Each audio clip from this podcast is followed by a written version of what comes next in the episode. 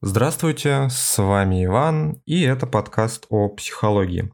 Сегодня мы коснемся извечной темы интеллекта и непосредственно сегодняшней наболевшей темы тестов IQ и развенчаем несколько мифов.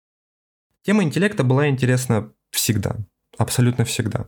Людям хотелось узнать, как измерять интеллект, что такое интеллект. При этом даже в полном отсутствии научных знаний об интеллекте люди всегда понимали разницу в нем. Например, всегда были такие люди, как блаженный или умалишенный, и все без лишних тестов понимали, что уровень интеллекта у них, ну, пониже, чем у остальных.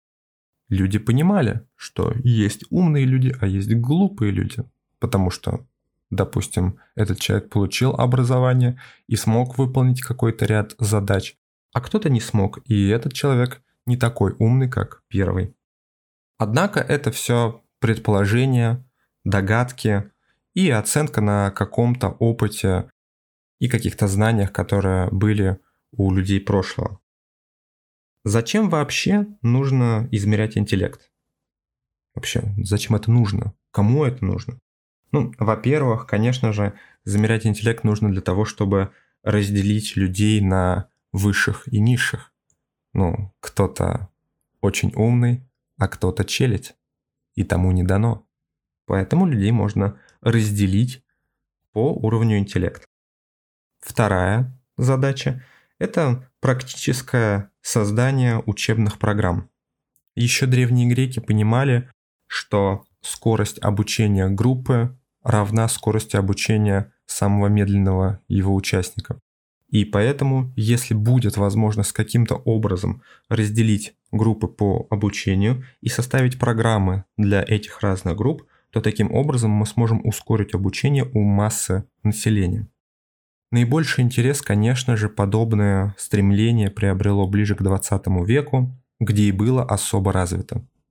Третье – это научный интерес, и четвертое – медицинский интерес.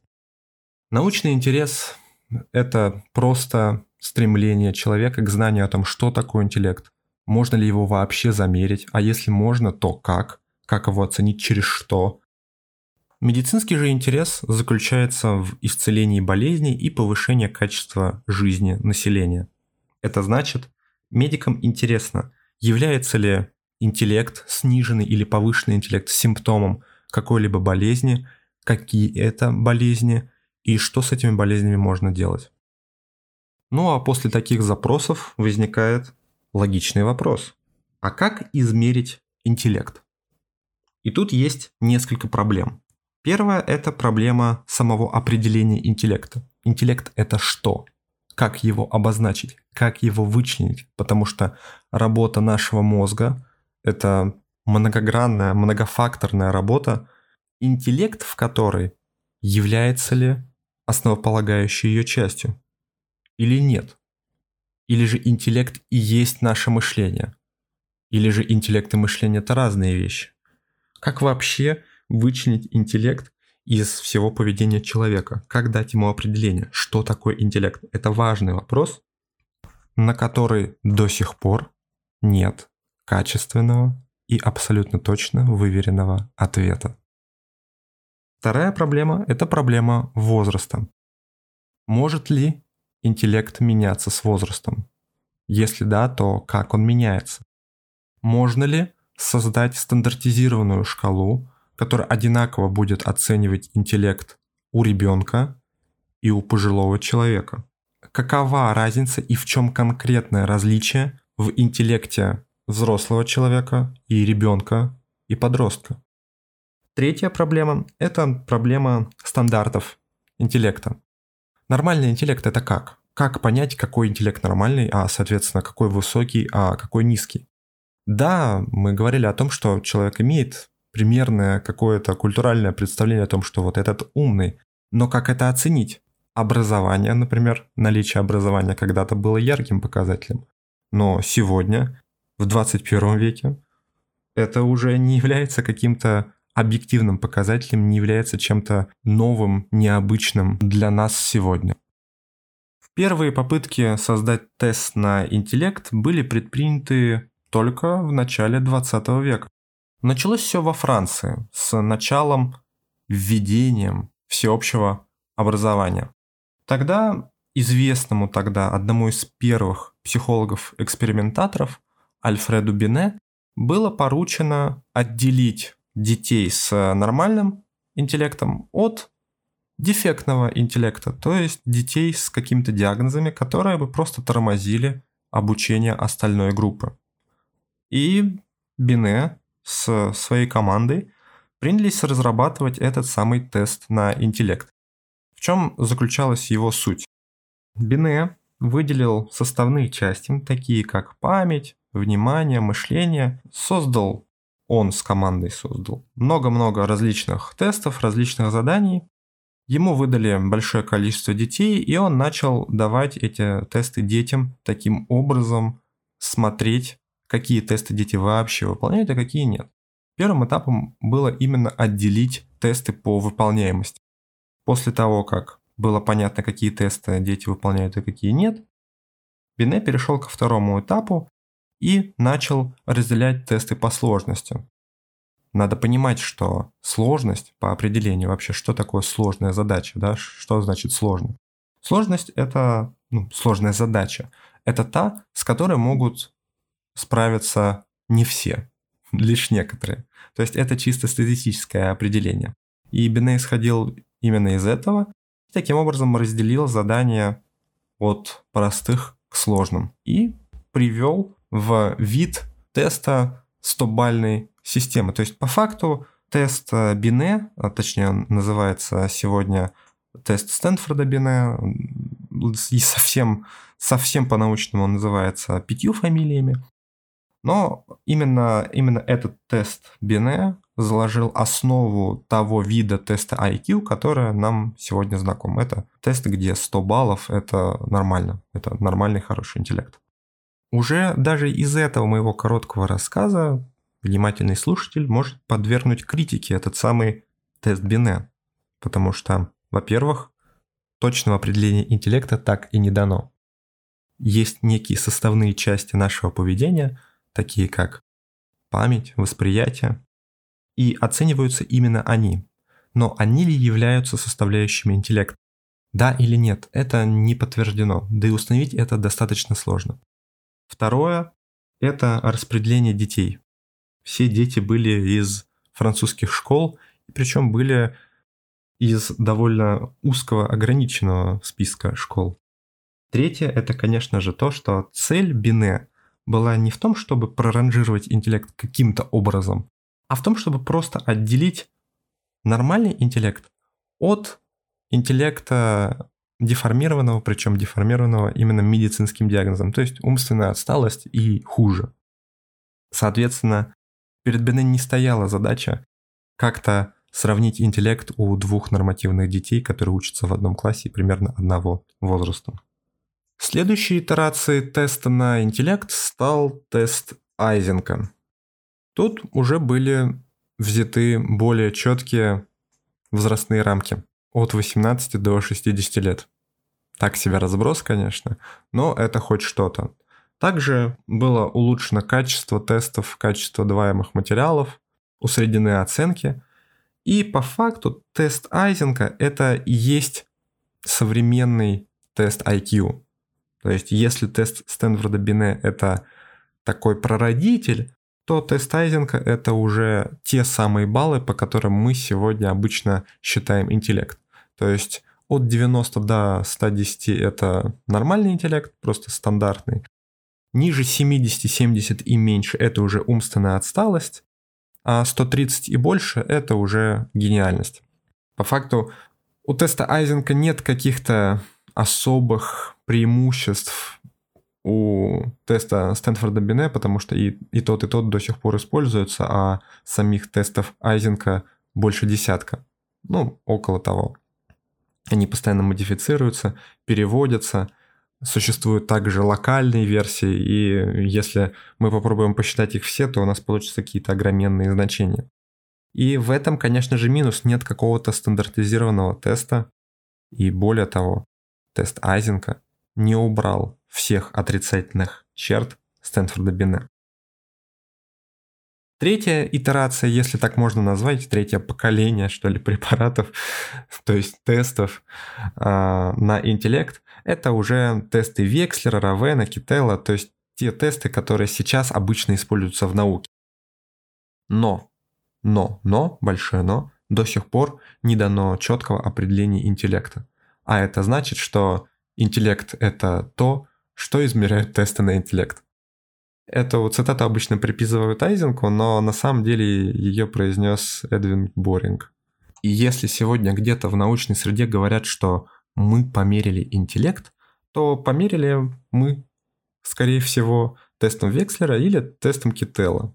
И вы, наверное, тоже с ними знакомы, если вы решали различные математические задачи на время, собирали из кусочков как бы пазл слоника, жирафика, то это все оно, это тест Векслера. Его сегодня очень любят.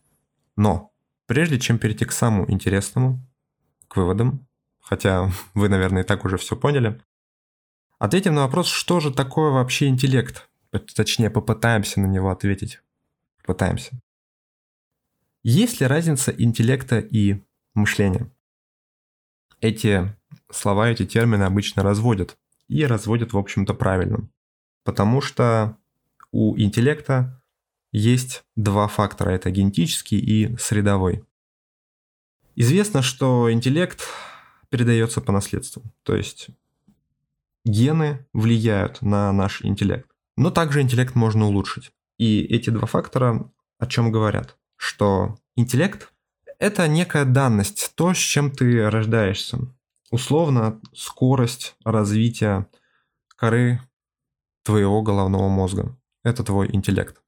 Почему, например, вы думаете, что в школе химия дается именно в седьмом-восьмом классе, а не в пятом? Ну, потому что когда-то люди, которые разрабатывали школьные программы, проранжировали по степени сложности усвояемость тех или иных материалов по предметам и поняли, что химия это очень, очень сложный предмет, который очень тяжело дается, подвергается вообще обучению. А также есть физиологические параметры человека, то есть наша лобная доля, кора лобной доли мозга, а это часть, которой мы думаем, мы думаем только лобными долями, она как раз условно заканчивает свое развитие, формирование именно этой коры а, примерно годам к 14. А 14 лет это как раз седьмой класс, это значит, что тут можно давать химию. При этом химия всем дается по-разному, кому-то очень тяжело, кому-то легко. Это не значит, что кто-то очень глупый, а кто-то очень умный. Нет, просто формирование коры у кого-то происходит чуть быстрее, у кого-то чуть медленнее. А это значит, что у интеллекта все-таки есть генетическая основа. И принято считать, что как раз-таки интеллект – это данность, это некоторое просто дано. Вот у тебя есть вот этот начальный параметр, и этот начальный параметр можно назвать интеллектом. А мышление – это процесс, это непосредственно твои мысли, то, с чем ты работаешь. Но ты работаешь с этим мышлением уже на основе своего интеллекта. И развиваешь ты свой интеллект, свою данность, то, то, что ты закладываешь в себя через процесс, через мышление.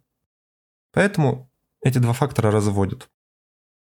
Существует ли чистый интеллект? можно ли выделить интеллект как некий отдельный фактор, который можно измерить? Ведь если мы выяснили, что интеллект и мышление можно развести даже вот в такой теории, то если еще призадуматься, то мы поймем, что на все наши мысли, да, наш интеллект, наше мышление и так далее, все, о чем мы думаем, как мы думаем, основано на том, что мы видим, что мы ощущаем, что происходит вокруг нас. То есть задействовано большое количество рецепторов и органов. А это значит, что, например, процесс, ну, такой фактор, такой процесс, как зрительное восприятие, то, что мы видим глазами, тоже является частью нашего интеллекта. Потому что если бы мы не увидели чего-то, то мы бы не так быстро это поняли. И мысль наша пошла по-другому.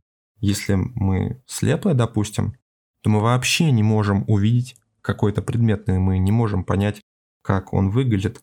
И даже если мы его ощупаем, мы будем понимать картинку по-другому. Например, в черно-белом формате, потому что цвет нам уже точно недоступен. А это значит, что наша мысль уже идет по-другому. А значит, что выделить чистый интеллект из всей совокупности нашей психической деятельности вообще невозможно. Ну или очень-очень-очень затруднительно. Однако сейчас ученые склоняются к тому, что это фактически невозможно. На что вообще влияет интеллект? Ну, то есть, каковы его реальные составляющие в миру? Вот, допустим, померили мы интеллект и поняли, что вот есть кто-то умный, а кто-то глупый. Вот. Помимо такого классового разделения да, на высших и низших, как-то интеллект на нашу жизнь может повлиять? Может, конечно. Ну, во-первых, он э, влияет на решение теоретических задач. Ну, в частности, в школе, например. Вам дали какую-то задачку по математике, и вам надо ее решить. Причем на решение вам отведено не 60 лет, а как бы вот там минут 5. И давайте, пожалуйста, решайте. Во-вторых, это скорость обучения. Мы видим какой-то новый материал, какую-то новую программу, новую игру, может быть, что угодно, и нам нужно понять, как эта штука работает. У нас есть время на это понимание. Естественно, мы не можем понимать всю нашу жизнь, потому что ну, что такое нам же еще работать нужно. И скорость нашего обучения это тоже влияние нашего интеллекта. Чем выше интеллект, тем быстрее мы можем что-то понять и тем быстрее мы обучаемся. А обучаемость непосредственно влияет на всю нашу жизнь, потому что от обучения вообще зависит жизнь. Чем больше мы знаем и быстрее обучаемся, тем больше мы профессионалы и так далее. Следующее – это рабочая продуктивность. Чем выше у нас интеллект, чем выше обучаемость, тем лучше мы работаем работа, вообще работоспособность, труд – это основополагающий фактор поведения человека. Без труда существование человека в принципе невозможно. Следующий фактор – это общение с людьми. Да, наш интеллект влияет на то, как мы общаемся, на то, с кем мы общаемся, какими словами, как мы выстраиваем диалог, как мы понимаем сказанное нами и как мы реагируем на слова собеседника. Соответственно, скорость восприятия слов и скорость ответа на эти слова также можно сказать, в каком-то смысле приравнены к процессу обучения, потому что нам нужно как можно быстрее понять, что сказал собеседник, и выдать ответ. И причем этот ответ должен находиться в логике разговора. А это значит, что интеллект очень-очень влияет на наш процесс общения с другими людьми. И следующий фактор, на что влияет интеллект, это, конечно же, противостояние различному обману. Ну, вообще любым негативным факторам, по которым нас можно, ну, назовем это, обмануть. Если у вас достаточно знаний, а знание это все-таки выходец из интеллекта, такой мистер знания, то как-то вами манипулировать, как-то вас обманывать значительно тяжелее, потому что знаний и навыков у вас намного больше, и вы вообще способны понять, что это обман. Соответственно, допустим, возьмем ситуацию, когда вам опять-таки снова звонят типа из банка и говорят, что ох, у вас сняли деньги с карточки, расскажите ко мне ее данные, я вам ее заблокирую, я вам помогу. Даже если вы не знаете, что такая разводка существует, у вас просто нет опыта, то при достаточном уровне интеллекта и понимания вы можете осознать, что если это банк, то у банка и так есть все данные по вашим картам, потому что карту как бы выдал банк. Он сам сгенерировал номер и вам ее дал.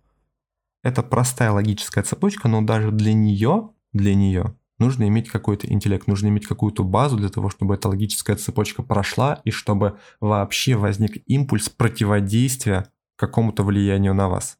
А это значит, что ваш интеллект должен быть по иерархической структуре вашего ну, организма, назовем это так, вашей нервной деятельности, выше, чем, например, эмоциональная реакция на что-то. Собственно, это все, на что может повлиять интеллект. Ну, как сказать, все, на всю нашу жизнь, да, влияет вот, вот так вот. Это. Ну и теперь выводы да, по тому, что такое тест IQ. А тест IQ – это пранк, это прикол такой. Тест IQ не показывает ничего. То есть в реальности он может показать, конечно же, умственную отсталость. Вот это точно. Если там, в массе народу, допустим, мы тестируем кучу школьников и видим, что кто-то набрал там 70 или меньше, то мы уже задумываемся, скорее всего, тут какое-то заболевание или что-то, что привело к такому. И все. Тест IQ ни в коем случае не может показать ваш уровень интеллекта на фоне кого-то там. То есть, если вы набрали 89 или 85, это не значит, что вы глупее кого-то, кто набрал, допустим, 110. Нет, это значит, что вам не удалось собрать жирафика или слоника из кусочков бумажки, потому что, допустим, у вас угол зрения чуть поменьше, или вам тяжело расставлять подобные объекты очень быстро. Но при этом через 40 лет вы получаете Нобелевскую по физике. И, кстати, такие случаи есть. И достаточно много. Но если тест IQ это пранк, то зачем его вообще тогда используют? Зачем он нужен? Он же ничего не показывает. К сожалению, пока что не придумано ничего лучше, чем тест IQ. Это попытка измерить интеллект. Но человечеству все еще необходимо как-то дифференцировать, например, обучающихся в школе или пациентов в больнице. Нам нужно как-то собирать какую-то статистику. И у нас просто нет более эффективного инструмента, чем тест IQ. Да, этот инструмент полон мусора и вообще очень-очень плохо работает, можно сказать, на соплях. Но другого просто нет. И нам приходится пользоваться тем, что есть. Вот и все.